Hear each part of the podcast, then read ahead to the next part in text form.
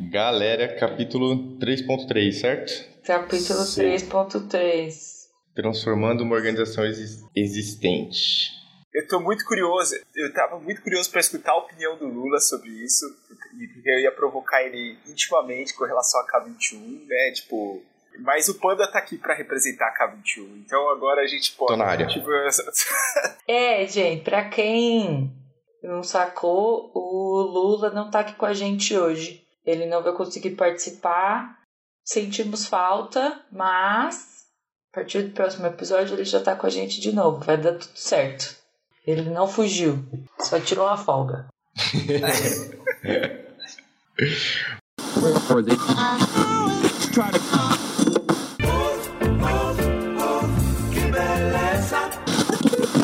Leia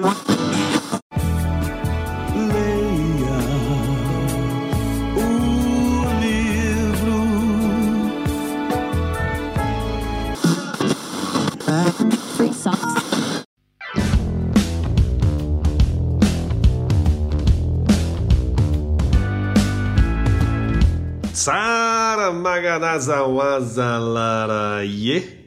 Bem-vindo ao Pontes Elefantes, este podcast que é inspirado no livro Reinventando as Organizações do Frederic Laloux. Como você possivelmente já sabe, a gente fala inspirado porque a cada episódio a gente se propõe a discutir um capítulo do livro.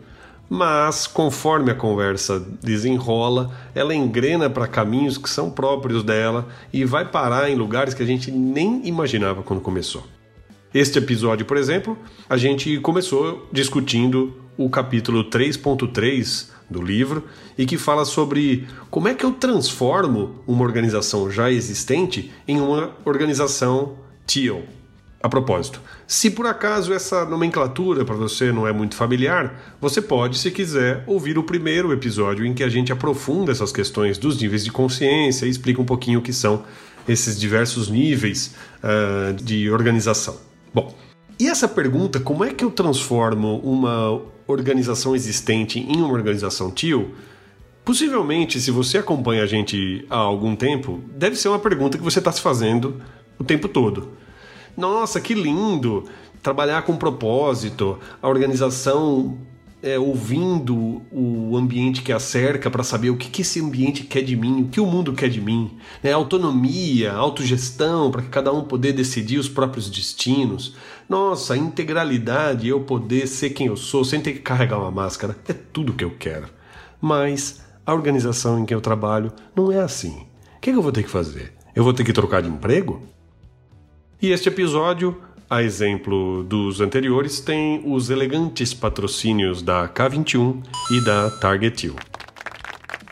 Bom, neste episódio, eu, Rodrigo Vergara, o Antônio Guerent, o Pandinha, a Carol Serpejante e o Rafael Albino abordamos essa pergunta por diferentes aspectos. Qual é o papel da liderança nisso?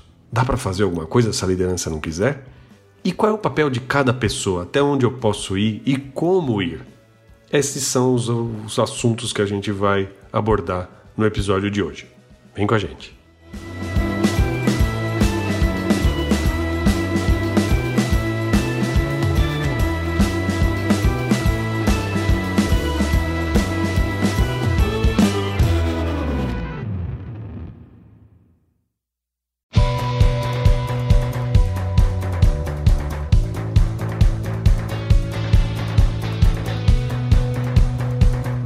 Muito bem, muito bem. No capítulo anterior, no episódio anterior, a gente falou de uma nova organização, né? Que a gente conseguiu, de certa forma, se encaixar nessa pegada de nova organização.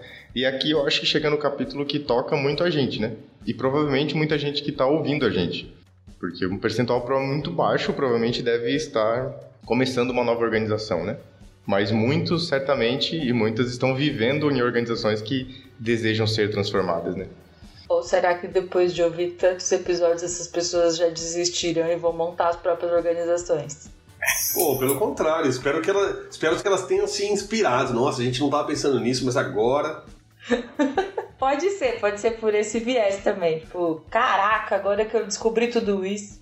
É foda não ler o livro e, e, e não ficar com, com uma puta vontade de de empreender essa jornada, né? Porque o livro realmente ele é muito inspirador, né?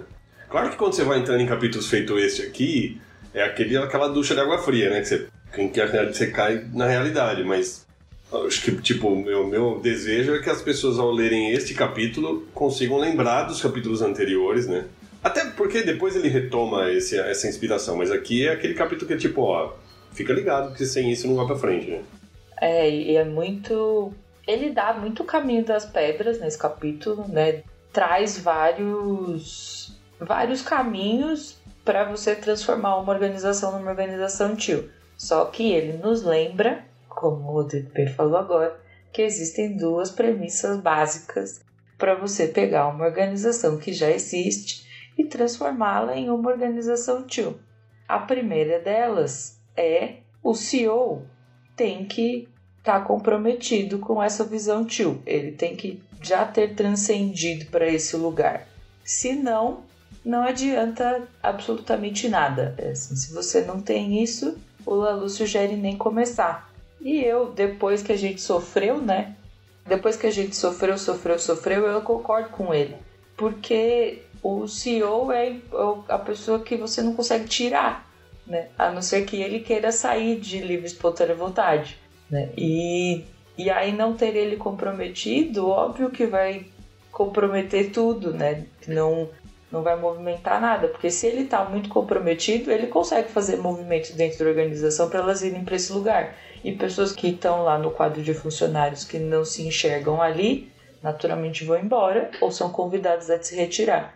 O CEO é muito mais difícil. Porque ele fala aqui, né? O CEO entende, ele vê o mundo através das lentes evolutivas TIL, ele está pessoalmente entusiasmado com a ideia de liderar a empresa com base nesses princípios. E os membros do conselho, eles entendem e apoiam? E parece que isso é tipo, sei lá, você pede pro cara, meu, você mede a pressão dele e bota, pede pra ele botar a língua para fora e você sabe se ele é ou não é. Se é sim ou se é não, né? Você tira uma amostra do sangue e parece lá, é, é A, B, AB ou O, RH, é, né, positivo ou negativo e, e, e é tio ou não é tio. E isso não é assim. né? Não tem isso. Então, como é que você faz para saber? E, e, tem um campo cinzento que assim, você depende do cara dizer se tá entusiasmado, mas você não sabe se ele tá. Então, assim, é, tem essa questão aí, né? Que tipo, parece assim: ah, se, se deu o sangue, não sei o que, pronto, esquece, vai fazer outra coisa.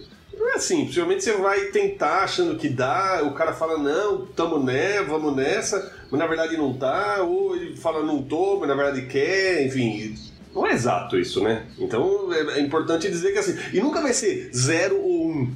Né? Quem, quem vai dizer assim, a partir desse ponto ele está. E antes desse ponto ele não está. Não, não existe isso. É tipo, não estou completamente. Vale a pena ir? Talvez. Não sei. E como é que você mede, né? Como é que você mede? É, a gente, a gente, pelo menos no universo da agilidade, a gente tenta muito usar diagnósticos de várias coisas, né? Todo mundo fala aí os assessments de muitas coisas que a gente faz. E, e, esse logo, né? Esse é o, é o comecinho do capítulo, né, gente? É bem o comecinho.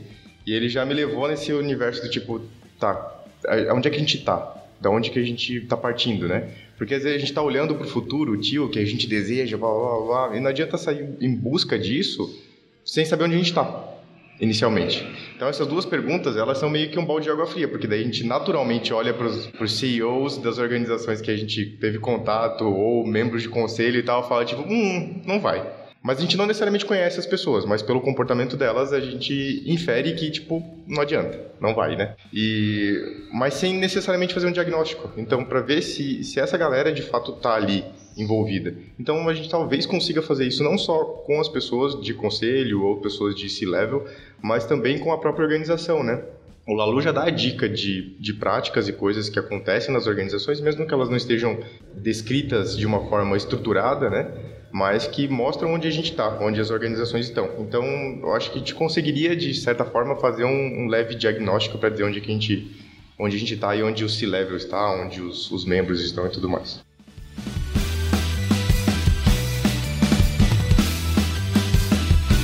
Ô Panda, aí eu até colocaria para as pessoas que estiverem nos escutando e que estão lendo o livro, o Lalu ele não dá uma pitada só não. O apêndice 4, ele tem uma lista com todas as práticas, enfim, E ainda fazendo um comparativo entre o que é uma prática laranja e o que é uma prática teal. Então, é possível ter essa, esse scan com relação ao, ao, que acontece dentro da organização no sentido de práticas, não necessariamente no sentido que nós estamos discutindo aqui de, poxa, será que a pessoa está ou não está transformada, vamos dizer assim, né? O grupo de pessoas do conselho estão ou não estão. Mas a nível de práticas a gente consegue sim ter esse tipo de sensibilidade, né? Com relação ao que está acontecendo, se a organização ela pode ser mais aderente ou não. Mas uma coisa que me chamou muita atenção e eu queria escutar a opinião de vocês, dando uma relida dentro do capítulo, é, foi justamente de ótimo, é, eu entendo que é importante essas pessoas que estão no alto escalão, porque quando eu li essas premissas foi muito do tipo assim, pessoas que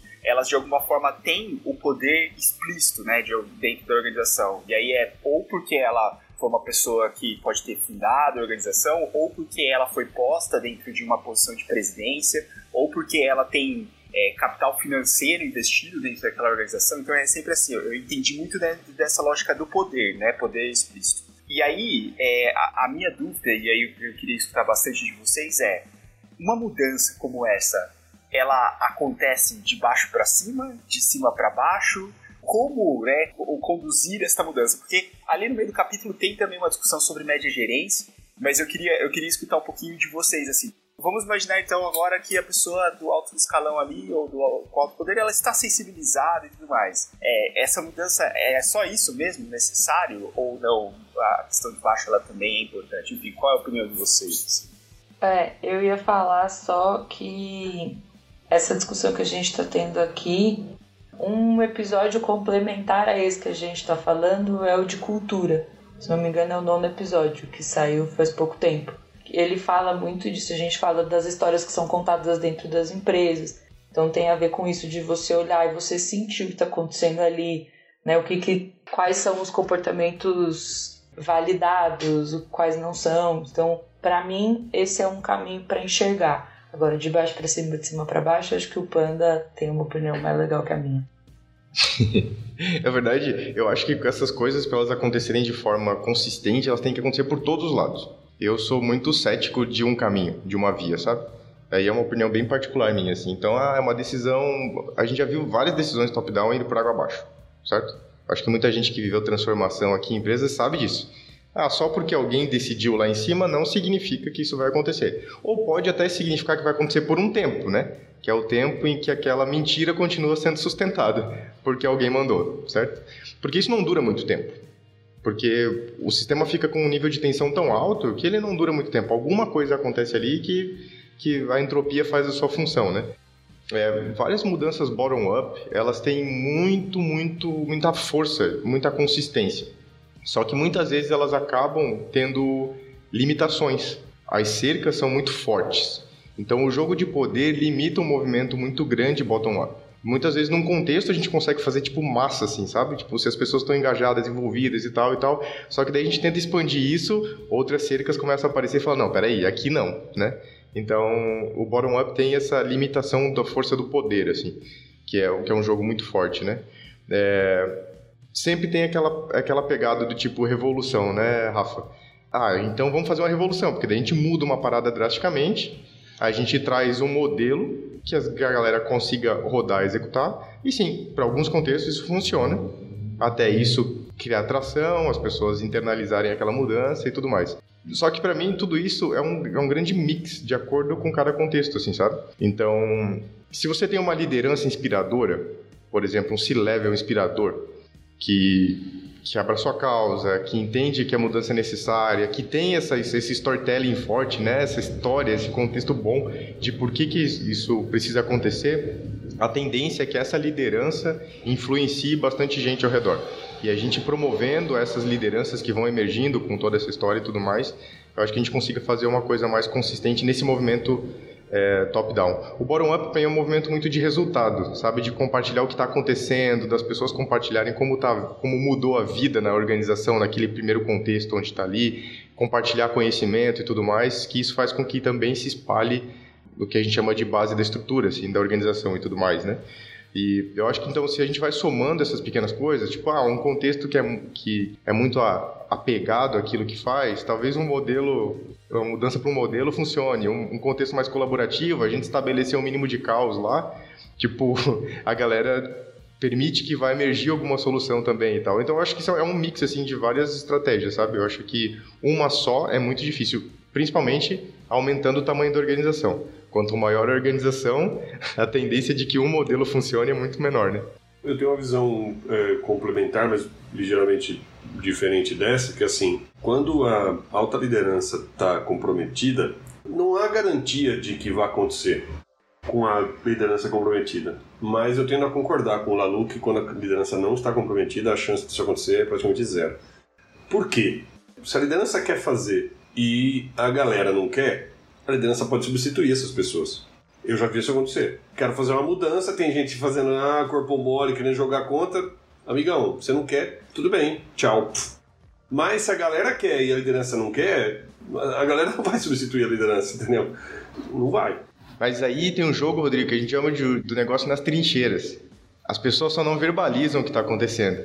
E daí, quando a liderança percebe, talvez gere uma tensão muito grande do tipo, peraí, você estava fazendo isso tudo nas minhas costas? Do tipo, é, a gente tava. Tamo aqui, olha só que resultado bom, sabe? Eu vivenciei isso, isso na minha experiência de fábrica, tem uma possibilidade de acontecer muito grande, assim, porque a gente tem uma estrutura hierárquica dessa visão de engenharia muito forte, assim, né? O engenheiro é especialista, manja das coisas e diz o que tem que ser feito. Mas daí, na hora, na vida real, as coisas acontecem de outra forma. Então a galera de chão de fábrica assim tem uma tendência de se auto-organizar, a se adaptar às, às mudanças de uma forma incrível. E muitas vezes na contramão daquilo que é pedido. Então essa galera tende a ter um movimento aí forte de fazer o negócio acontecer primeiro e depois mostrar, olha só, aconteceu. E daí é difícil questionar esse movimento assim, né? Porque tipo, funcionou. E agora, o que, que eu vou falar, né? Mas eu, eu acredito que isso não é o suficiente para mover uma organização. É, exato. Eu só acho que isso é legal para estruturar, manter essa estrutura.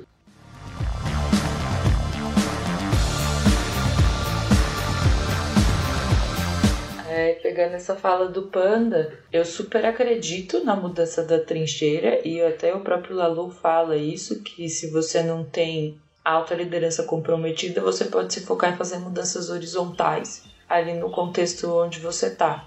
É, e aí vou evocar esse grupo do passado para falar quando o Panda contou a história lá da fábrica de papel, de muito tempo, é, que o Rodrigo falou uma coisa que eu sempre me lembro que é se, se a empresa tomou aquela decisão, ou nesse caso, né, o time tomou uma decisão de uma forma, fez o trabalho ali na trincheira, e a alta liderança levou isso como ok, tipo, ah, beleza, vocês questionaram a minha autoridade, ou vocês fizeram uma coisa que não era a coisa que eu estava esperando que fosse feita, mas vocês atingiram o resultado, tá tudo bem. Se a alta liderança lida com isso de boas, ela já tá um caminho andado, né? Já está meio caminho andado para o processo de confiança, que é o processo que pode levar essa organização e pode levar essa, essa alta liderança a ir para o tio ou ir para enfim, para um caminho mais ali da, da autogestão. Né? Então, tem que pensar nisso também. Tem lugares em que a alta liderança ela está tão distante desse pensamento que se você faz qualquer movimento ali interno, aquilo vira um motim, né? Aquilo vira uma coisa que a liderança vai demitir aquelas pessoas ou as pessoas vão sofrer retaliações. Então, de qualquer forma, independente do que você for fazer, é importante parar, observar, sentir o contexto que você está, entender se esse movimento é seguro para ser feito. E é legal o que o Lalu fala também, que é o seguinte, né? Então a gente tá aqui falando, ah, liderança, liderança, liderança. Mas não é só isso, né? Então ele fala também, beleza, mas e a galera que trabalha, né? A massa da galera. E ele fala assim: se essas pessoas não tiverem, e ele fala do investimento emocional, ou seja, se eu não estou comprometido com aquilo que a empresa está. Que a organização, estou falando de empresa, que a organização tem como propósito, né? E aí entra uma, uma lógica muito de, meu, a gente tá aqui para fazer o quê, né? A gente acredita nisso que a gente está fazendo. Se eu não estou investido nisso, quando as pessoas tiram o controle, o que ele fala aqui, a galera vai, meu, se não tem ninguém observando para ver o que eu estou fazendo, ah, vou encostar o corpão, né? Porque, porque eu não estou emocionalmente investido no que a gente tem aqui para fazer. A vida inteira eu só fiz porque ficaram me controlando. Opa, não estão me olhando agora? Ah, deixa comigo, né?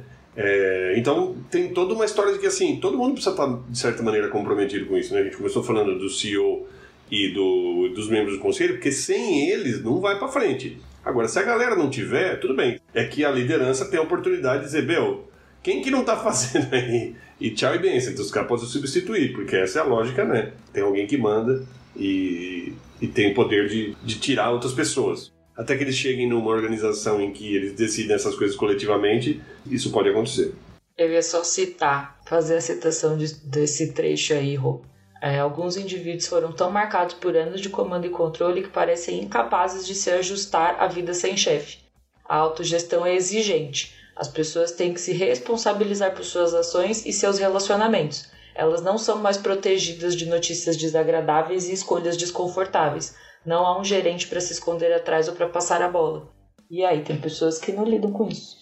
É isso, isso eu acho muito interessante porque eu, eu acho que eu estava conversando com uma grande amiga dias atrás que sobre autogestão e sobre essa questão de como nós conseguimos é, deixar com que as pessoas se responsabilizem sobre os atos, sobre as decisões. E aí, uma das dos, dos caminhos que a discussão ela acabou caindo foi justamente de que às vezes algumas práticas de gestão elas ajudam a infantilizar a relação que existe com as pessoas. assim. Então, é, e aí é um pouco daquilo, né? Eu vou te proteger, eu vou é, deixar você longe das notícias ruins, eu vou deixar você distante é, daquilo que é discutido dentro de um determinado é, posto ou dentro de um determinado grupo. É porque a partir deste momento eu estou te protegendo, né? E, e aí eu acho que fica um pouco também daquela máxima que é nós não construímos pessoas que consigam se sentir donas e donos assim daquilo que, que elas do ambiente que elas fazem parte do ecossistema que elas interagem então eu, eu achei essa essa questão né, das pessoas e, e do quanto elas têm que estar abertas a essa questão da, da autogestão porque sem isso de fato as coisas não acontecem mas eu achei muito interessante ter escutado uma palavra aqui, foi confiança. Porque eu entendo que, olhando um pouco para essa questão de mudança, é, se nós não conseguirmos, é, de fato, fazer com que as pessoas elas se sintam minimamente seguras para poderem né, dizer, olha, eu não sei, é, eu não fui acostumada ou acostumado a ter esse tipo de prática de gestão, eu não fui acostumada a lidar com o trabalho dessa maneira. Eu não fui. Então, se não existir essa, essa segurança ali psicológica ou essa, essa questão da confiança, assim, né, de suporte, e eu acho que confiança entra muito como um alicerce para a questão da autogestão e modelo TIO, é, realmente as coisas elas acabam ficando meio assim, né? Poxa, é, acho que dificilmente aconteceria uma mudança. Eu acho que é, isso me, me chamou bastante atenção e também essa perspectiva do quanto nós tratamos as pessoas como pessoas adultas que podem lidar com frustrações, falhas, do gênero, também é um ponto de reflexão.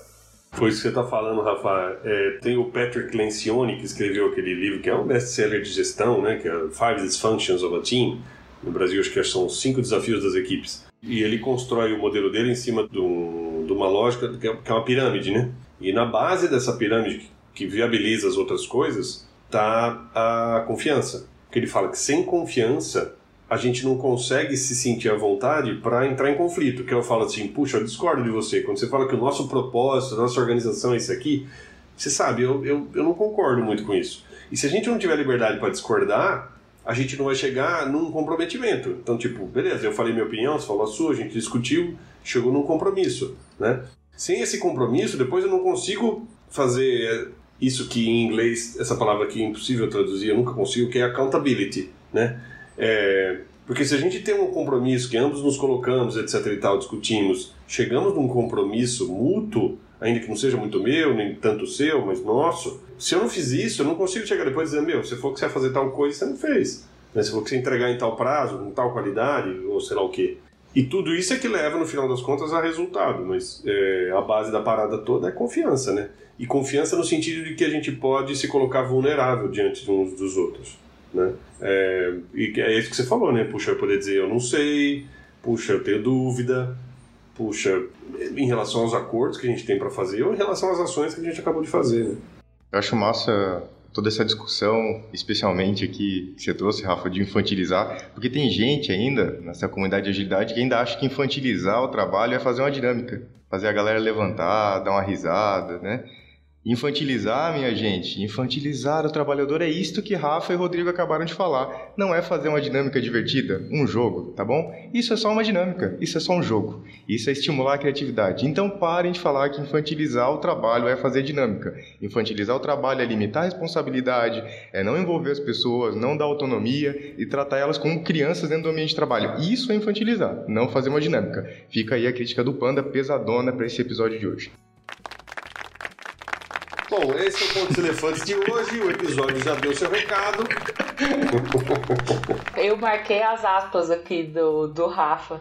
É, algumas práticas ajudam a infantilizar as relações com as pessoas, né? Práticas que não são de autogestão. Queria gravar essa aspa aqui pra gente pôr lá no, no backstage. No backstage. boa. É, e falar que crianças também têm autonomia. Então, assim, não é nem tratar que nem criança, é tratar como uma pessoa que é incapaz de tomar as próprias decisões, né? E assim, é difícil, é muito difícil na sociedade que a gente vive essas pessoas existirem, pessoas que são incapazes de tomar as próprias decisões, a não ser que elas tenham realmente alguma alguma doença ou alguma condição que faça com que elas sejam menos capazes. Mas assim, nem criança. Nem criança. Até elas sabem o que elas querem e até elas sabem como elas podem decidir as coisas. Então, sim. Ah, a gente precisa transformar todas essas relações. A gente precisa parar de se responsabilizar por o que as outras pessoas querem. A gente precisa parar de se responsabilizar com que o, com que o outro vai fazer ou com o resultado que a gente espera que uma outra pessoa tenha. Chegou, parou.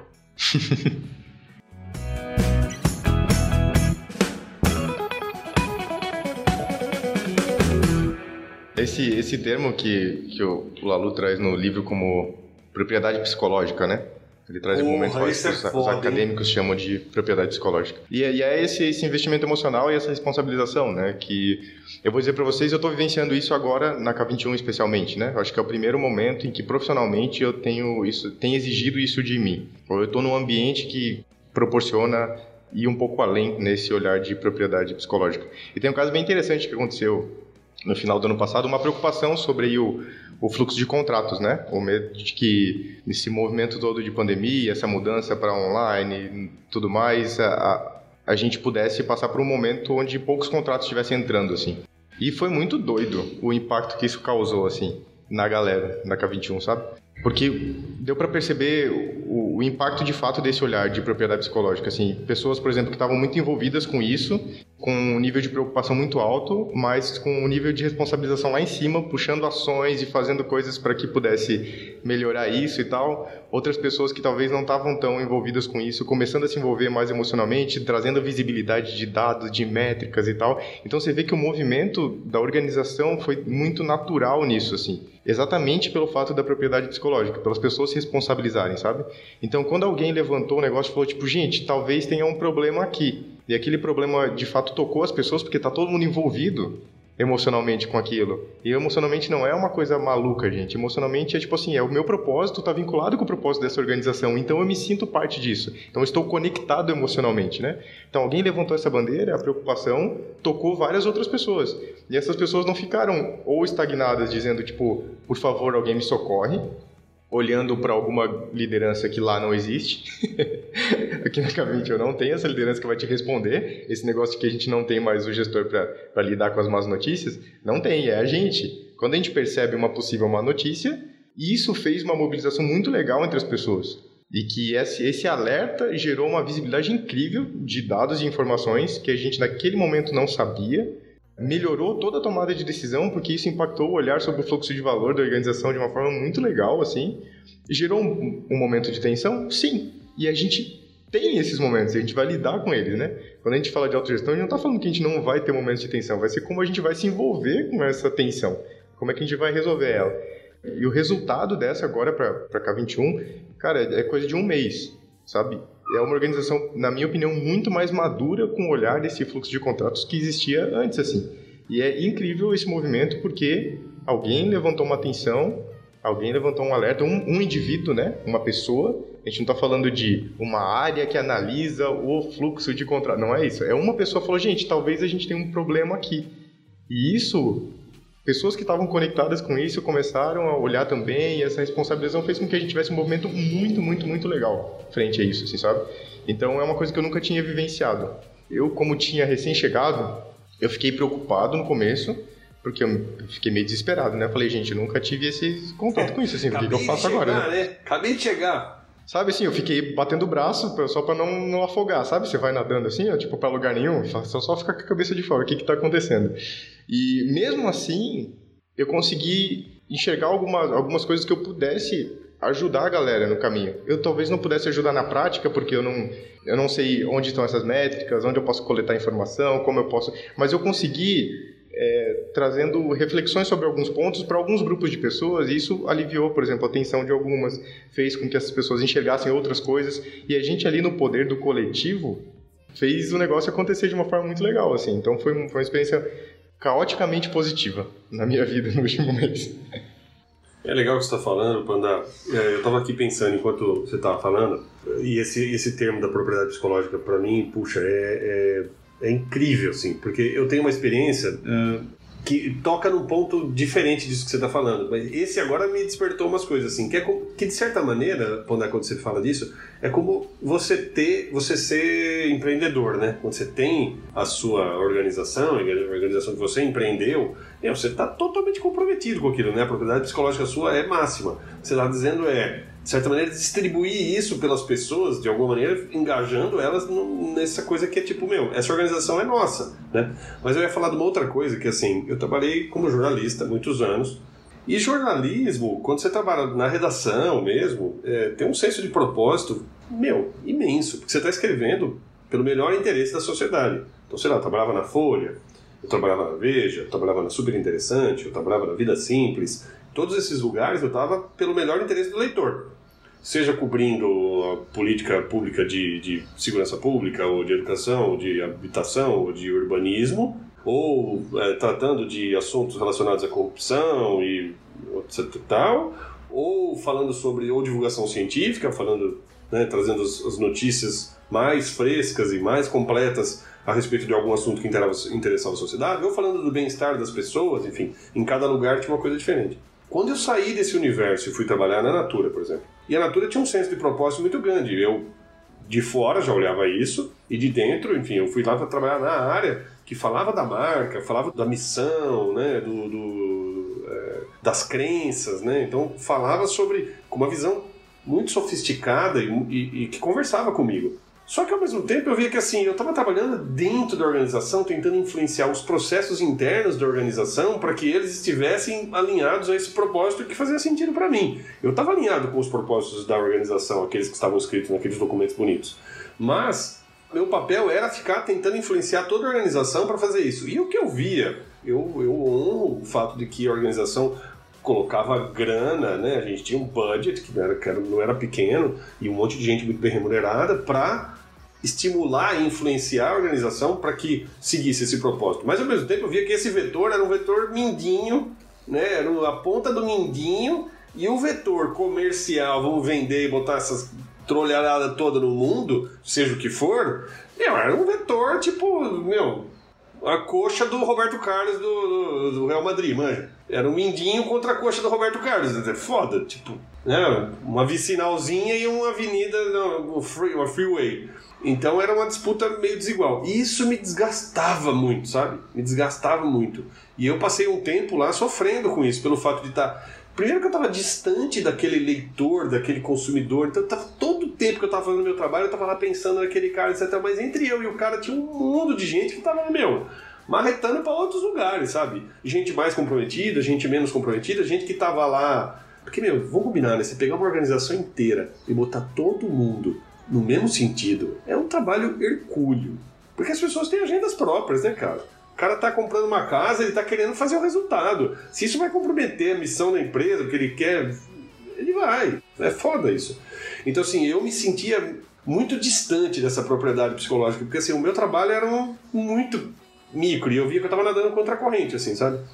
E depois, quando eu fui trabalhar como consultor e prestando serviço para diversas eh, organizações, o meu trabalho, puta, muito era voltado para isso, porque essa é minha, eu, eu, nasci trabalhando com esse um, um senso de propósito muito grande, que era tipo, meu, vamos combater a corrupção, vamos arranjar melhor é, política de sei lá o que, etc e tal. Isso sempre foi parte do meu trabalho, sempre, como jornalista. Então eu, foi, era difícil para mim não ter isso, sabe? Era, era muito sofrido. E aí quando eu fui trabalhar como consultor, meu olhar era sempre esse, mas de novo, quando eu estava lá prestando meu serviço pensando nisso, ao mesmo tempo tinha as pessoas que estavam me contratando de um departamento X que não estavam conectados com isso. Então, essa para mim essa noção de propriedade psicológica, eu sei o, a diferença que faz quando a gente fala de propósito, quando a gente está olhando para propósito, eu sei o, a diferença que isso faz no trabalho rotineiro, sabe? No trabalho rotineiro no dia a dia, de eu acordar para ir trabalhar. Faz diferença. Faz diferença pra caramba. Principalmente quando eu tô mais próximo daquele que recebe o resultado. Porque aí o cara me escreve, o cara reage, então eu faço workshop hoje, a pessoa na hora fala: Nossa, isso aqui foi muito legal, achei incrível, tive esse insight. Ou o outro fica puto, fica sei lá como. Mas assim, eu tô vendo o que tá acontecendo. Essa troca, putz, isso é muito. Isso é muito nutritivo, assim, sabe? Estimula sustenta. Né?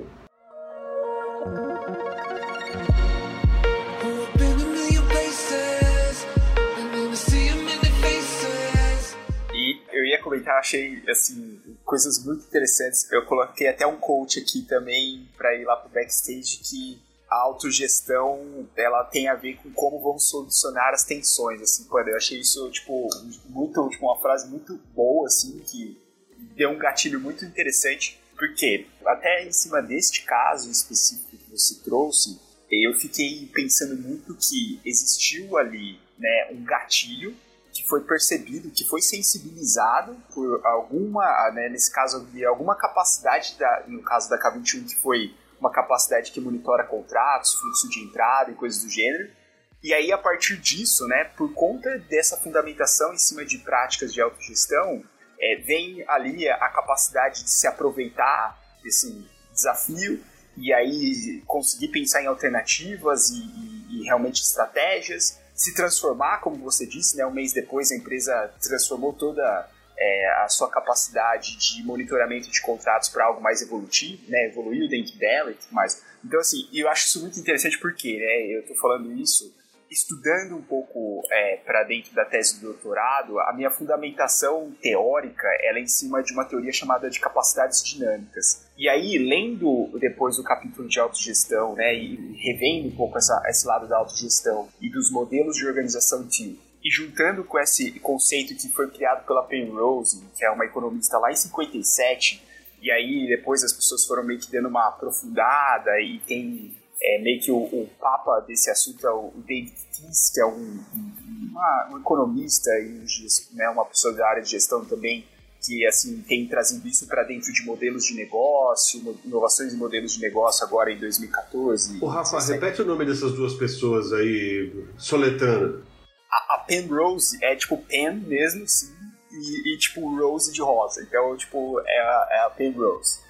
E o David Tiss, e aí o Tice é com dois E's no final. Então, T-E-C-E-E. David Tice. Então, tipo, são duas pessoas que meio que trouxeram uma ideia de que para uma empresa ela conseguir gerar vantagem competitiva, ela precisa olhar para recursos internos e a partir desses recursos internos se ter uma capacidade de reconfigurá-los de um jeito dinâmico. Então, é mais ou menos assim, né? Se eu consigo perceber o que está acontecendo fora da empresa e eu consigo ter esses sensores que me mostram o que está acontecendo fora da empresa, ou até mesmo gatilhos internos né, de mudança, é, eu preciso, a partir desses sensores, fazer com que a organização ela não acabe perdendo essas oportunidades, então ela precisa aproveitar essas oportunidades e, e dessas oportunidades aproveitadas a empresa ela vai se transformando e isso acaba sendo um ciclo evolutivo, né? Então eu não paro. Isso é uma coisa que está dentro do, do dia a dia da organização em diferentes camadas, em diferentes relações e assim por diante. E aí o que eu achei interessantíssimo, assim, porque tem uma palavra aqui que foi colocada aqui de propósito, e o quanto o propósito ele acaba sendo relevante para gerar uma estrutura autogerida e para gerar uma estrutura dinâmica, né? Uma, que, que, que, consiga de fato ter toda essa, essa flexibilidade, essa autonomia, essa, eu vou até usar o termo aqui, essa plasticidade para que a organização ela consiga se reconfigurando E a partir do momento que ela perceba que aquilo que às vezes não faz mais sentido é, possa ser descartado, ela descarta, ela se né, é, cria novas estruturas, cria novas interações e assim por diante. Por que, que eu estou colocando o lance do propósito aqui? E aí eu queria também escutar a opinião de vocês. É, o Rodrigo trouxe na fala dele uma dessa, dessas questões que eu também acredito, que é as pessoas elas têm os propósitos individuais, certo? Então entra muito aquela coisa, pô, não, eu tenho uma família, pode ser né, o propósito, eu tenho é, algum bem que eu quero adquirir, enfim, eu tenho algumas responsabilidades além, além de propósito. E aí, né, como eu consigo, então, convencer as pessoas que o propósito da organização, ele é um propósito que, deve ser considerado para, inclusive, garantir que, essas, que, a, que a autogestão, que essas capacidades dinâmicas, enfim, que isso, isso tudo vá acontecer, assim, né? Como, e aí, pensando principalmente numa organização, aqui a gente tá, tá indo muito para um lado, né, de um organismo tio, mas pensando naqueles aqueles organismos de 3 mil pessoas, 4 mil pessoas, 5 mil pessoas, né, que talvez estejam mais para um laranjinha ali, né, um laranjão, né, não vou colocar laranjinha não, um laranjão, né, e, e aí, enfim. Laranjão! laranjão. Então, eu queria, eu queria escutar um pouquinho a visão de vocês, né, dessa importância do propósito e como isso acaba acontecendo dentro das organizações. O Rodrigo já deu uma pitadinha ali, né, do, do vetor, né, mas eu, eu tô, queria escutar um pouquinho mais sobre. Eu, eu vou falar, não necessariamente porque eu tenho a resposta para essa pergunta, tá? Mas o lance do propósito, da motivação, né? A motivação que é intrínseca e a motivação que é extrínseca. As coisas que eu quero para mim enquanto indivíduo e as coisas que a empresa quer enquanto organismo e de que forma eu me relaciono com isso. De que forma eu se eu sirvo a esse propósito. Eu ofereço aqui o meu intelecto e a minha mão de obra para que esse propósito seja atingido. Né? Então, para mim, na minha visão da Carol, e corroborando um pouco com o que o Rodrigo falou, acho que primeiro é estar comprometido, acreditar, não estar comprometido, é acreditar naquilo. Então, pegando o exemplo do, do jornalismo, né? Cada matéria que você escreve, se você não está num veículo que realmente só está se preocupando com ganhar dinheiro e você está fazendo coisas que você não acredita, se você acredita naquilo, cada coisa que você produz, cada conteúdo que você produz é um propósito. Você está servindo alguém, está ajudando a pessoa às vezes a tomar uma decisão melhor. E na minha visão, é isso que movimenta. É você estar tá numa empresa e olhar para ela e falar: putz, eu acredito nisso aqui que está sendo feito. Eu acredito no, no lugar para onde essa empresa está indo. Pode ser que eu não acredite muito no como, mas eu acredito no lugar. E aí, como que eu vou oferecer o meu intelecto e a minha mão de obra para que esse lugar seja alcançado e eu também consiga atingir as minhas motivações que são pessoais. Não, e aí, nisso que você está falando, quando eu falo assim, eu acredito nessa organização, dificilmente eu estou acreditando nas paredes, eu estou acreditando nas, nos móveis, né? Eu estou acreditando nas pessoas. E aí o Lalo fala aqui de uma coisa fundamental que é tipo assim, se as pessoas confiam na liderança. Aí o Rafa tinha falado de confiança, e a palavra, ele fala de confiança aqui exatamente nesse sentido, né? É, eu, tô, eu confio nessa liderança. Os caras falam que a gente está fazendo isso. E eu olho para ele e falo, hum, realmente a gente está fazendo isso. Ou eu tô com uma conversa aqui, mas tô jogando outra coisa lá, né? É, ou realmente a gente está fazendo isso por causa disso, né? É, Porque exato. Assim, aí falando do laranjão, né? Geralmente o discurso é: ah, a gente tá salvando o mundo, estamos aqui, ó, propósito lindo, maravilhoso escrito na parede. Mas o real propósito é você gerar mais lucro e eu comprar meu carro caro no fim do ano, né? E aí a gente não confia e não acredita e não vai seguir aquela pessoa. Ou vai se movimentar também intrinsecamente, né? Então, tipo, ah, se ele tá se motivando dessa forma para gerar mais lucro e tal, eu também vou fazer o meu aqui porque não quero ficar servindo ninguém, não.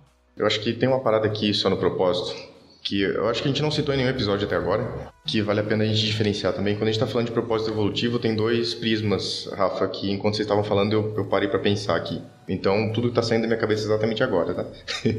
Primeiro que a gente fala de propósito evolutivo das organizações. Então, a gente sempre fala, ah, não é a parede, não é aquilo que está escrito, são as pessoas, blá, blá, blá, blá, blá. Mas a gente não fala do propósito evolutivo como indivíduo. Eu, por exemplo, trabalhei por muito tempo numa empresa em que eu não acreditava na liderança, que eu não confiava na liderança, porque eu não tinha essa cabeça que eu tenho hoje. Hoje eu não trabalharia seis meses nessa empresa. Então existe uma diferença da relação do indivíduo com a organização também, de acordo com o nível de consciência onde a gente está. Então quando a gente pega, a Rafa, e fala tipo, ah, como é que eu vou conectar meu propósito com o da organização, ou como é que a gente faz essa relação, né? Vai depender dessas duas, dessas duas pontas. Vai depender da ponta da organização e da ponta do indivíduo.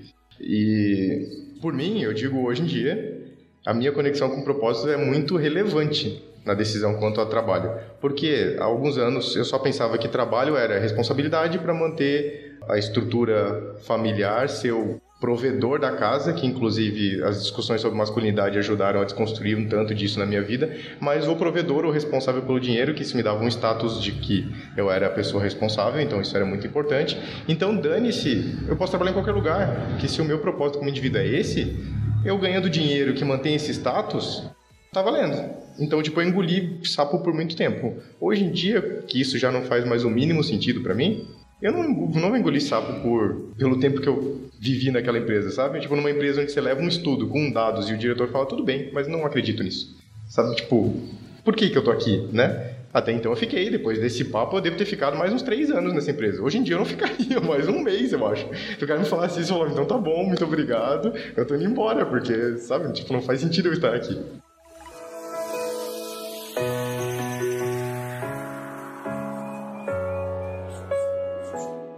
Queria fazer o Lula, já que ele não tá aqui. É só uma pergunta para vocês responderem aí. É, tô numa empresa, não acredito nela. Não acredito no propósito dela, não tô. E tenho esse caminho, que aí eu tenho a minha motivação intrínseca e eu vou ficar engolindo o sapo aqui porque eu tô ganhando meu dinheiro e tô vivendo a minha vida. Beleza, tem isso mas eu talvez já tenha transcendido essa, essa visão. E eu realmente quero estar num lugar que eu sinto que eu contribuo e que eu acredito.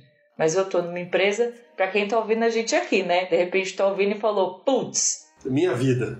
Bateu aqui, tô num lugar que não acredito. O que, que eu faço?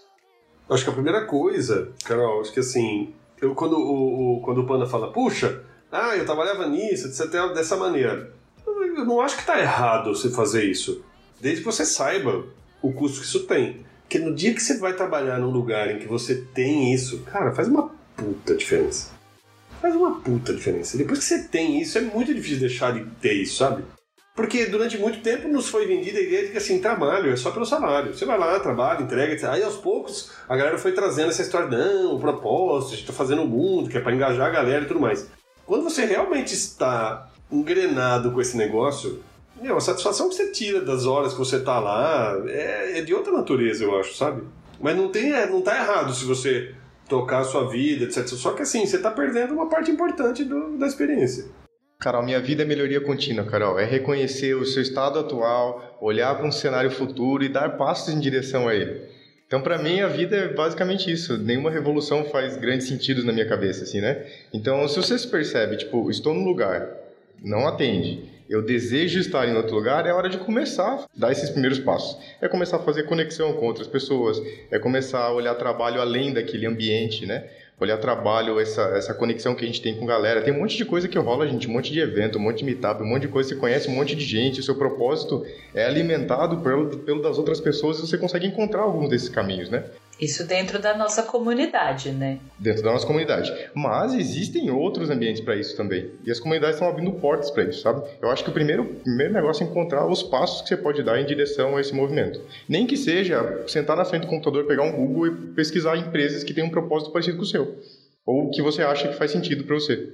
Então, o caminho, na visão de vocês, o Rafa não falou ainda, mas na visão do Panda, é mudar de empresa para mim, se você está numa laranja grande e essa percepção de propósito é sua individual, você não vai conseguir mudar a organização. Essa é a relação que eu falo para vocês, a organização e o indivíduo. Se você como indivíduo está sozinho nisso, acho muito difícil você mover uma organização. Se já existe um movimento dentro da organização onde você consegue se inserir para que o seu propósito faça sentido ali e vocês impactem a organização, aí eu, já, eu acho que já faz um pouco mais de sentido tentar. Mas o próprio Lalu disse, se não tiver aquelas duas premissas ali, o máximo que você vai conseguir é fazer uma, uma transformação horizontal. Então é pegar o seu laranjão e transformar num laranjão ok, sabe? Então só, só tem que ter essa consciência, eu acho. Ah, Eu, eu vejo o seguinte: eu acho que sempre haverá limites. Sempre.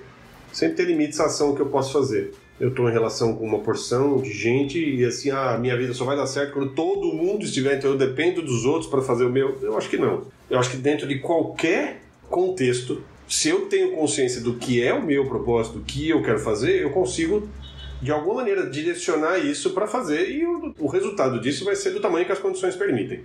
E também, enfim, condições inclusive da minha competência em fazer isso, minha habilidade, minha coragem, blá blá blá blá blá. Mas eu acho que dentro de qualquer circunstância, se eu tenho clareza do que eu quero, eu consigo colocar a minha intenção nesse sentido. Evidentemente que a minha potência pode ser expandida, os resultados disso podem ser maiores, o reconhecimento que isso pode ter, meu sentimento de realização, está relacionado às condições que estão presentes. Mas é, eu tenho essa liberdade, entendeu? E, e também é importante imaginar que assim, nunca vai ser 100%. Sempre haverá algum pedaço que está meio fora do, do esquadro. Então, o que eu diria para essa pessoa é: começa aplicando. Primeiro, toma clareza. Você tem clareza do que você quer, do que é o seu propósito, do que você realmente te interessa, etc e tal. Conversa bastante sobre isso para você ir criando consciência a respeito disso. Porque isso, inclusive, muda ao longo da vida. Né? Em determinado momento eu quero uma coisa, em outro momento eu quero outra. Então isso vai evoluindo, isso vai mudando de dia para dia. Né? De dia para dia isso muda. Então tenha consciência do que você quer e coloca isso no ambiente que você está. Agora, você percebe que, puxa, o grau de realização que eu consigo nisso aqui, no ambiente que eu estou hoje, é muito precário, não me satisfaz, beleza. Enfim, vai buscando caminhos, né? Boa. E aí eu ia até trazer um, um ponto interessante sobre isso, Carol, assim, dando minha opinião, que ela, assim, tem muito a ver com como eu consigo enxergar, me enxergar para depois poder, é, de alguma coisa, de alguma forma projetar é, o que eu quero mudar dentro do ambiente onde eu estou, assim, né? Então acho que esse é um primeiro, primeiro gatilho super importante. Mas tem um outro gatilho que, no meu ponto de vista, também acaba sendo relevante dentro dessa equação, principalmente aí eu gosto muito do disclaimer que você traz, que é do lance do privilégio e assim por diante, porque eu acho que né, dentro desse universo ele, ele é super importante. É, dentro desse privilégio, é como eu consigo conectar o peso que eu dou ao trabalho. Então, é, eu, eu acho que aí entra muito aquela questão, poxa, se eu realmente pondero e digo que o trabalho, entre aspas, é 100% de quem eu sou, opa, aí então, assim, talvez faça muito sentido você buscar esse fit de propósito, porque você passa muito tempo, você está colocando muito peso da sua vida em cima dessa questão do trabalho. Agora, se eu entendo, por exemplo, que o trabalho é uma alavanca para que eu possa exercitar aquilo que é o meu propósito, poxa, então, né, eu vou buscar oportunidades dentro do ambiente onde eu estou para ir exercitando isso. Não necessariamente, talvez isso não faça, por exemplo, com que eu tenha um caminho linear de carreira e aí eu, eu fuja daquele estereótipo de que é, sucesso significa é, eu galgar novos né, estágios dentro da hierarquia da empresa. Talvez sucesso seja eu realmente não ter uma, é, uma definição muito grande com relação àquilo que eu faço, mas é, provavelmente isso possa estar muito íntimo àquelas pessoas que resolvem problemas e têm técnicas e estratégias de resolver problemas, então elas têm essa habilidade de adaptação muito forte, então assim, talvez você, você queira isso e o seu propósito esteja conectado a isso. Então eu acho que é, isso para mim acaba sendo uma perspectiva super importante que passa por essa, esse reconhecimento sobre aquilo que significa propósito individual, como o Panda trouxe aqui. É, mas eu, e, e, eu entendo também, e isso eu acho muito interessante, é, eu acho que existem ambientes que eles naturalmente são tóxicos, certo? Então eu acho que, é, e, e, aí assim, se você como pessoa identificou, não, assim, né, tem alguns sensores seus que levam você a acreditar que aquele ambiente ele tá te fazendo mal, aí é porque é, os estímulos que você está recebendo, a, a, enfim, né, a, a, forma como as pessoas estão interagindo e tudo mais, aí, aí assim, aí realmente se você tiver essa opção, é tipo aquilo. Olha as alternativas que você tem dentro do seu leque ali e manda um beijos de luz, organização, valeu, valeu, nos vemos na próxima, sim, É, pode crer. Então, mas eu acho que é isso, assim, porque é, tem uma frase que eu acho que foi inclusive citada aqui, e, e se eu não estou muito enganado, essa frase ela, ela, é de alguém do pensamento sistêmico, que é um pouco, eu não sei se é Wyckoff, enfim, que fala sobre é, uma pessoa é, boa dentro do sistema ruim, ela vai, enfim, ela não vai prosperar, certo? Então, eu acho que é, isso acaba sendo uma, uma observação, né, e uma reflexão importante aí para que você tome essa decisão, mas parta dessa autoconsciência que isso é sucesso, porque isso te ajuda a, inclusive, gerenciar muitas expectativas, reduzir a ansiedade e, né, e fazer com que você consiga enxergar o, o seu agora, assim, de um jeito muito integral. Então, acho que essa é um pouquinho da minha opinião.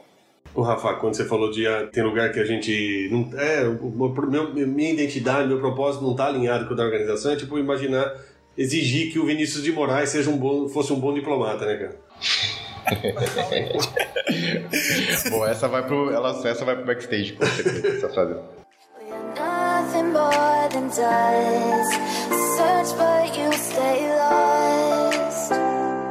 Vou fazer aqui, ó. Eu, eu quero ficar na posição da Carol. Eu quero ouvir. É que eu, eu tava aqui ouvindo vocês dois falar, o Rodrigo e o Rafa, eu pensei, nossa, que coisa boa ouvir o Pontos Elefantes. então eu quero ouvir também agora. Eu vou fazer uma pergunta e vou ouvir. Eu vou mudar o negócio aqui porque é, um, é uma parte que, que rola no capítulo que eu acho interessante a gente discutir. Que fala muito da relação de poder, né? Dessa quebra de relação de poder quando a gente fala de autogestão ou a gente está falando de organizações tipo. E eu, eu uso o termo quebra mesmo porque ele está falando de transformação de organizações. Então, organizações têm essa estrutura de poder. A transformação exige uma quebra dessa estrutura de poder. E muita dessa estrutura de poder está relacionada com estrutura hierárquica das organizações. Então, falando de média gestão, alta gestão. E a gente discutiu alguns episódios atrás sobre se ágil é tio ou não é, né? A gente fala muito desse propósito, aquele senso do coletivo, do verde e tudo mais. Quando a gente fala de agilidade em algumas organizações, a gente já tem uma média gestão um pouco perdida ou alheia no que faz, porque a gente já trouxe, tenta trazer um pouco dessa responsabilização para o coletivo da unidade time, né? E quando a gente fala dessa quebra de relação de poder de fato, ele dá alguns exemplos muito bons no, nesse capítulo sobre isso, assim, que é bem, são bem difíceis, inclusive, né? É, como fazer isso? O que fazer com a média gestão? O que fazer com a alta gestão? O que fazer com a gestão? Não sei se tem uma resposta para o que fazer com. Acho que vai depender do contexto, vai depender da empresa que eu tô, vai depender de como as coisas se relacionam. Tá bom, que o Panda tá fazendo uma cara pra mim de ah, é, Só indo pela engraçadinha. Você vai me esquivar desse jeito, mas pera, eu vou chegar lá. Pera. acho sim, acho que depende é, do lugar de onde a gente tá, depende das pessoas que estão ali, mas falando sobre estruturas de poder, né? É, Primeiro, na minha visão, é essas lideranças entenderem que elas vão ser lideranças, ou elas podem continuar sendo lideranças abrindo mão do poder que elas têm. Tipo, ser um líder não tá diretamente ligado com a quantidade de poder que você tem sobre outras pessoas, né? Ou o poder de decisão que você tem sobre uma organização. Eu acho que esse é o primeiro passo na minha visão. É entender que liderar não significa ter poder sobre. São coisas completamente diferentes. É, primeiro passo. Segundo é, algumas lideranças vão deixar de existir se a gente está falando num contexto de autogestão. Porque você pode estar tá numa, numa empresa que tem níveis hierárquicos, porque é uma empresa grande e às vezes você precisa de é nem assim níveis a gente pode chamar de níveis hierárquicos ou de pontos focais para determinados assuntos é interessante empresas que são grandes e às vezes até empresas nem tão grandes, você ter pessoas que são pontos focais para tratar de determinados assuntos. Não significa que elas são as únicas pessoas que sabem sobre esses assuntos e que elas são as pessoas que têm poder de decisão somente sobre aquilo. Mas existem esses pontos focais e isso pode gerar uma hierarquia de alguma forma. Só que isso não significa que essas pessoas são as responsáveis pelas decisões. E aí, para mim, na minha visão, é entender que eu não tenho poder sobre as pessoas. Talvez eu tenha um acordo ali, que é o que eu vou entrar no segundo ponto, que para mim são os acordos. É confiar nas pessoas e que elas vão tomar as melhores decisões, fazer acordos de, de relações para quem vai gerir tal coisa, ou quem vai responder por tal coisa, ou se vamos todos responder por todas as coisas e tudo bem também. Acho que esses acordos têm que estar explícitos e lembrar que poder com não é poder sobre. Duas coisas bem diferentes. eu acho que é, o que fazer são muitas respostas, na verdade, porque assim, em determinados momentos dessa transição, as ações tem muitas ações possíveis. Eu recentemente participei de um, de um processo de transição numa organização e eu estava lidando justamente com a média gerência, que é uma galera que estava ensanduichada, assim, que é a alta liderança estava já comprada porque recebeu um baita aporte de engajamento em relação à mudança que aconteceu, uma mudança bem radical na maneira de se organizar e tudo mais. A galera lá de baixo, a massa, massa da galera né, tava empolgada porque via nisso uma oportunidade de, de fazer coisa, de realização, de potência e tudo mais. E essa galera que estava aqui no meio era uma galera que passou muito tempo, meu, ralando para conseguir galgar um posto de alguma autonomia, de benefícios e de poder. E agora, de repente, alguém estava chegando para falar: Meu, então, nós vamos mudar completamente essa lógica, né? Tipo, o jogo que você estava jogando até aqui e agora você está achando que você vai ganhar? Hum, sinto muito. A gente vai mudar a regra do jogo, agora a gente vai jogar outra coisa. E eu via ali dentro do grupo, é, era um grupo grande, e eu via gente em diferentes estágios de comprometimento com a mudança. É, e a gente tentou fazer, é, eu estava trabalhando nesse processo de, de, mudança, e a gente tentou fazer, movido pela alta liderança, que estava tipo, meu, é sim ou sim. Eu não estou perguntando, vai acontecer, quem quiser vem, quem não quiser vai ficar pelo caminho. E eu vi a gente em diferentes estágios de comprometimento, de, de, de gente que acreditava mais ou que estava menos, e gente jogando contra, né? E a gente estava tentando fazer um movimento de todo mundo é, seguir. Eu acho que em alguns momentos, eu acho que vale a pena, com base nessa minha experiência, o que a gente discutiu depois, a equipe que estava trabalhando com esse grupo, que eu acho que vale a pena distinguir as pessoas que estão comprometidas. Uma história que eu falei outro dia aqui mesmo, no outro episódio, que é a história de os early adopters, early majority, late majority e laggards. O que, que significa isso? Para qualquer processo de mudança que se apresente para um grupo de pessoas, tem um grupo que pequeno, dizem as estatísticas que do grupo mais ou menos 15% das pessoas falam, é, vamos, puta do caralho, incrível, Iuhu! esses são os early adopters. É a galera que vai fazer fila para comprar o novo iPhone, enfim. Os caras que pintou novidade, os caras estão dentro. Early adopters. Depois que essa galera tá lá usando, fazendo, não sei o que lá, andando por aí com seu iPhone, alguém, os, tem gente que fala, nossa, interessante isso aqui, né? E aí passa a usar que é a, early majority, que é tipo a, a maioria precoce que é uns 30 e tantos por cento. Com isso, já tem 50% das pessoas aderidas e isso já virou mainstream. Quando isso acontece, tem a galera que é a late majority, que é a maioria uh, tardia, que vai colar. Eu me, incluo nesse turno, assim, que depois que já rolou, aí eu, ah, tá, vou. E aí sobram os laggards, que é a galera que resistente. Mas o que um cara com quem eu trabalhei um tempo me falou, com base na experiência dele, que assim, quando ele chegava para apresentar uma ideia nova para um grupo, as primeiras pessoas que levantavam a mão para falar eram os laggards. E começavam a reclamar, dizer que não ia dar certo, etc e tal, e ele ficava tentando convencer essas pessoas. E aquela galera que já estava pronta para sair para ação, dizia, ah, cara, uma hora, já ninguém discutiu nada que me interessa, tchau, gente, então tá, falou. E o cara ficava lá discutindo com os resistentes. Aí ele falou, olha, eu mudei meu, meu approach, meu approach agora é o seguinte, eu pego a galera aqui, pego os resistentes e falo, tá bom, vamos conversar, daqui a pouco, mas deixa eu só resolver esse negócio aqui. Aí bota a galera que são os early adopters, a galera que são, sabe, a galera que tá afim de fazer, bota pra fazer já. E aí você vai discutir com os caras, mas a coisa já tá rolando. Porque aí você consegue dar conta das preocupações dos caras que estão resistentes e de alguma maneira saem informações aqui que são importantes para dar conta de riscos, etc e tal, mas bota a galera, pra, bota o negócio para funcionar. Né? Então, eu hoje, com aquele grupo com que a gente trabalhou, eu teria um approach mais ou menos parecido, assim, sabe? De tentar entender se as pessoas estão aderidas ou não estão aderidas, se elas estão, em que lugar que elas estão e quem quer discutir os problemas que isso vai trazer. A gente bota para discutir os problemas que isso vai trazer e quem quer discutir como é que a gente vai viabilizar isso, bota para discutir como é que a gente vai viabilizar isso. E com isso você consegue duas curvas de aprendizagem distintas. E ele fala isso aqui, né? O Lalu fala isso aqui. Ele fala que sobre, sobre a média gerência, que é um, é, um, é um problema de fato. E eu tive essa experiência e isso confirma.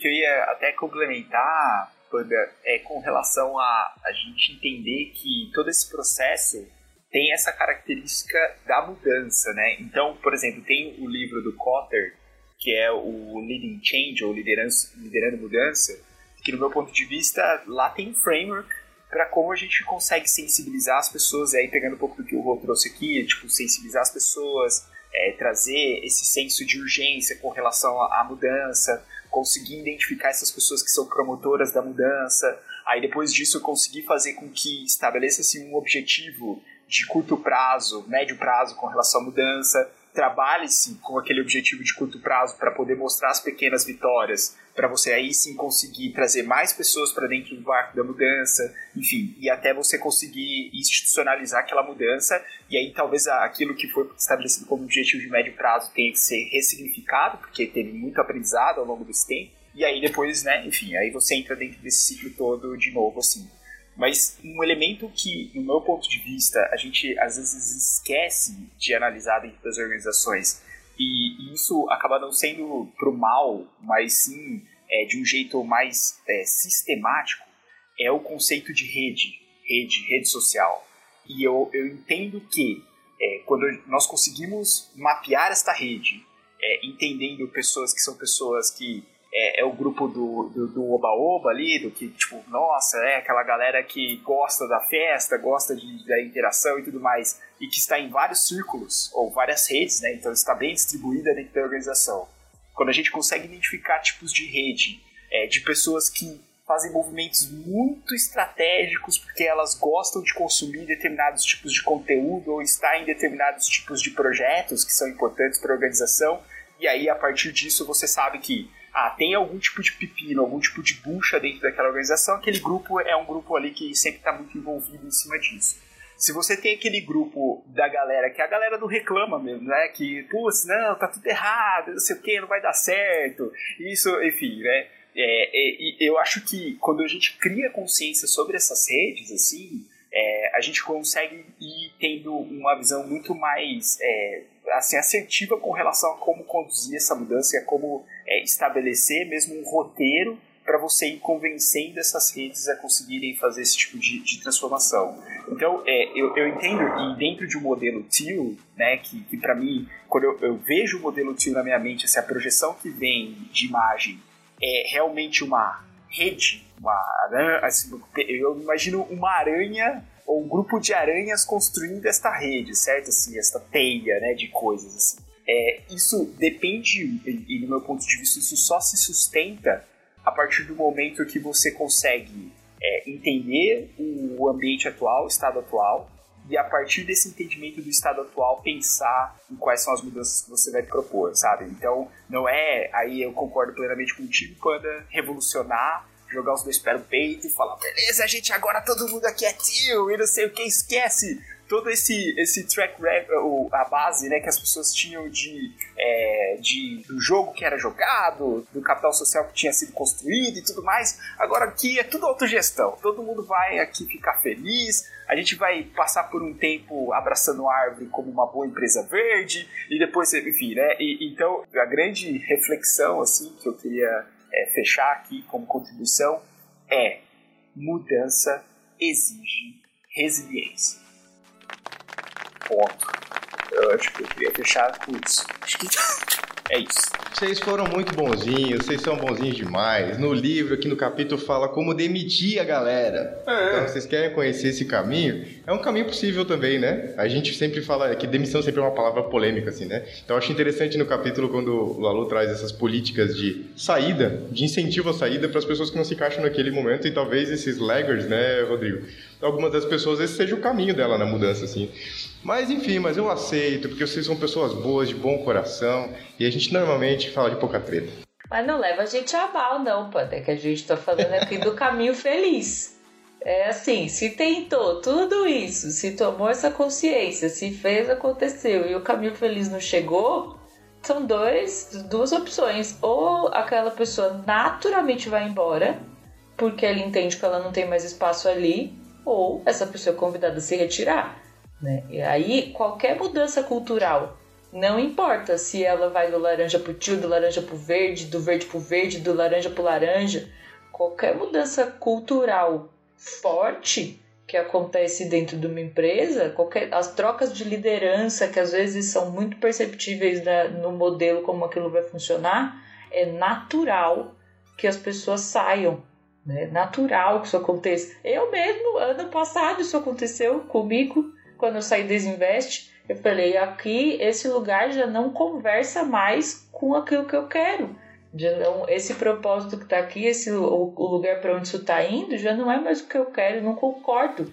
E aí eu naturalmente saí, porque eu entendi que eu me encaixava naquele lugar. Nem, nem era liderança, nem precisa ser. Muito bom, muito bom. Mas o seguinte, ó, má notícia para todos vocês, estamos quase acabando o livro. Isso é uma má notícia. Mas isso não significa que a gente vai parar de conversar, porque a gente vai ficar falando, mesmo se vocês não quiserem, porque a gente fala. É isso que importa.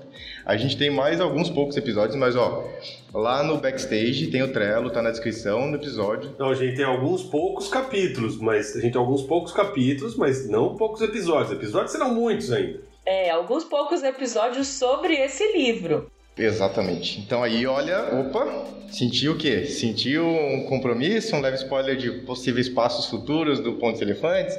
Não sei, quem sabe. Então, ó, entrem lá no backstage, deixem suas sugestões, conversem com a gente lá, tem algumas coisas rolando, então vai estar o, o link do Trello em algum lugar, na descrição do episódio, nos nossos posts, enfim, tem muita coisa rolando lá. E é isso, próximo episódio a gente vai falar sobre resultados. E aí eu esse o Rodrigo, eu tô curioso demais para ouvir o Rodrigo falar dessa, porque ele diz que a maior sabonetada do Lalu nesse livro é sobre resultado. Eu tô curioso demais para ouvir isso no próximo episódio. É isso aí. Então, até o próximo episódio. Até mais, gente. Tchau, gente. Até mais.